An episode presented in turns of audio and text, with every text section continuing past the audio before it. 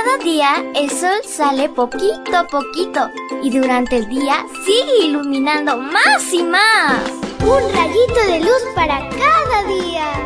Para recordar los valores con historias que dejarán una huella importante en tu vida. Hola, hola mi príncipe y princesa de Jesús. En este lindo viernes, que sea para ti un día de muchas bendiciones y sobre todo que te acompañes de tu amigo Jesús. Te saluda tu amiga Linda.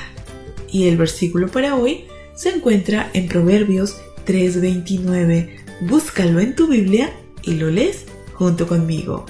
Dice así, nunca traiciones al amigo que confía en ti.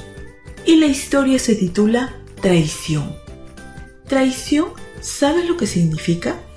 Aquí va la definición es aquella falta que quebranta la lealtad o fidelidad que se debería guardar hacia alguien o algo. Dicho en otras palabras, la traición es lo opuesto a la lealtad. Es defraudar la confianza que alguien tiene en nosotros, es fallarle. La traición muchas veces está relacionada con malas personas, personas con dobles intenciones, otras veces, sin embargo, puede ser fruto de la cobardía de una buena persona. Y como ejemplo, se me ocurre una historia bíblica de alguien que traicionó a Jesús. ¿Sabes a quién me refiero? No es Judas. Siempre que se habla de traición, el primer nombre que viene a la mente es el de Judas, pero muchas veces olvidamos a Pedro. Sin dudas, Pedro amaba de verdad a Jesús era su amigo y creía sinceramente que él era el Hijo de Dios. Tanto lo amaba que lo siguió de lejos cuando lo arrestaron y lo llevaron a la casa de Caifás. Pero cuando la gente que estaba junto a él comenzó a reconocerlo como seguidor de Jesús y acosarlo con preguntas, la cobardía lo llevó a negar siquiera conocer a su amado maestro. Lo triste fue cuando escuchó al gallo cantar por tercera vez y su mirada se encontró con la apenada pero perdonadora mirada de Jesús. ¡Qué momento terrible! La Biblia dice que Pedro salió del lugar y se fue a llorar amargamente. Y no es para menos, es que la deslealtad o la traición muchas veces hace más daño al traidor que al traicionado.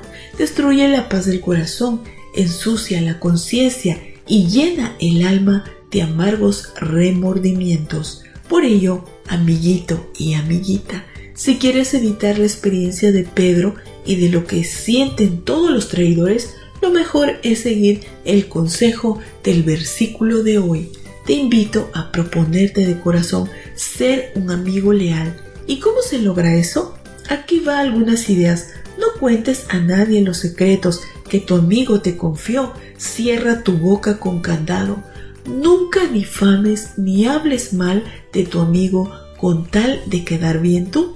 No compitas con tu amigo, más bien alégrate con sus logros.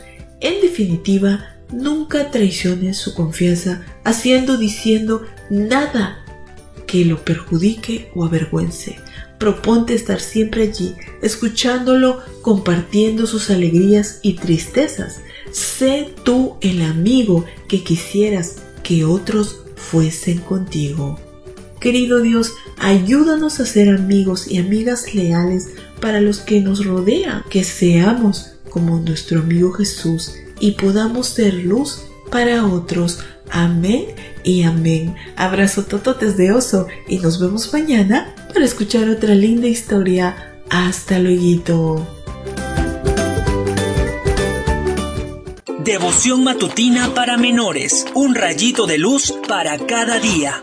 Una presentación de Canaan Seventh Day Adventist Church and DR Ministries. Hasta la próxima.